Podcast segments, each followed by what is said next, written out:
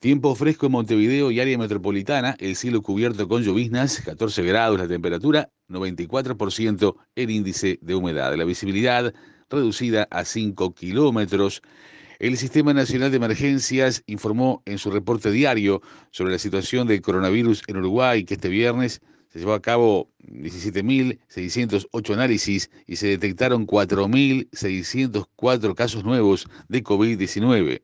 De los 4.604 nuevos casos, 1.965 son de Montevideo, 658 de Canelones, 358 de Salto y 253 de Maldonado. Luego, en forma decreciente, llegamos hasta 26 de Flores y Rocha, también de 33, informa el SINAE.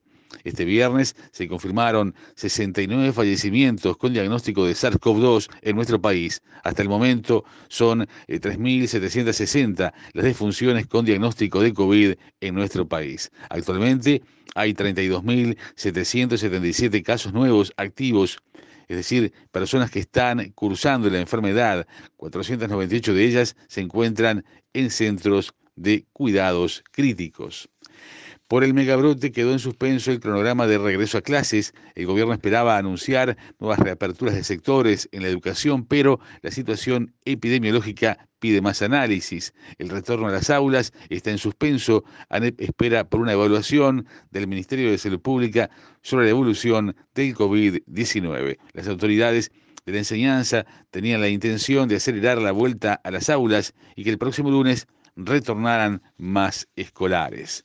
El secretario nacional de Deportes, Sebastián Bausa, adelantó que este lunes reabrirán los gimnasios y clubes con aforo limitado y que las piscinas se habilitarán solo para hidroterapia.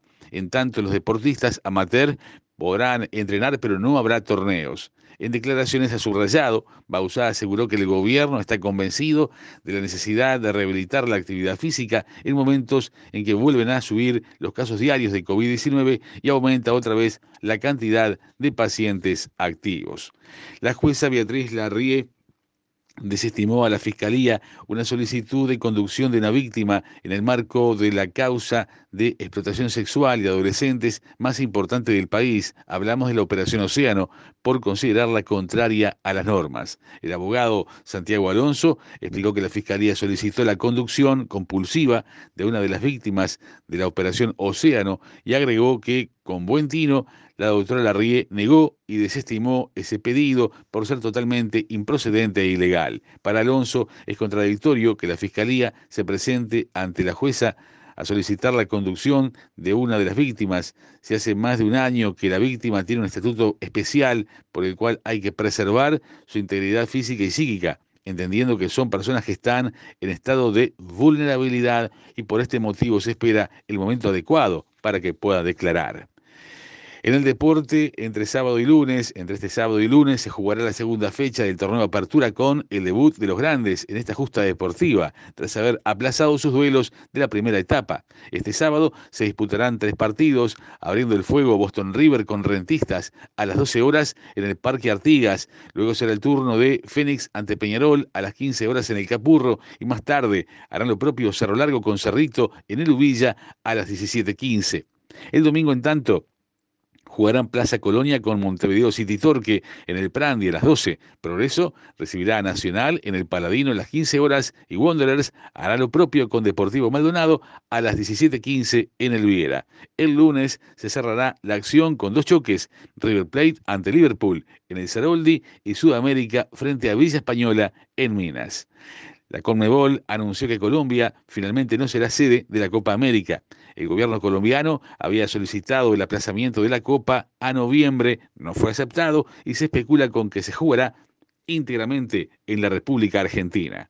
Para los amantes de la Fórmula 1, sobre las 10 de la mañana se jugará, se disputará el Gran Premio de Mónaco. Clasificación va por ESPN. En la escena internacional, una clínica de Kirguistán, República Soviética, tuvo que tirar, tuvo que tirar casi mil dosis de Sputnik V después que una persona desenchufara la heladera donde estaban almacenadas para cargar su teléfono celular. Las vacunas contra la COVID-19, ahora inservibles, formaban parte de un lote de 20.000 dosis que Rusia entregó como ayuda humanitaria a ese país de Asia Central. La campaña de vacunación comenzó en marzo. En Kirguistán, las vacunas rusas son más aplicadas que las chinas de Sinopharm. El incidente, no menor, tuvo lugar en abril en una clínica pública de Bishkek, pero recién se conoció esta semana y dio lugar a duras críticas contra las autoridades.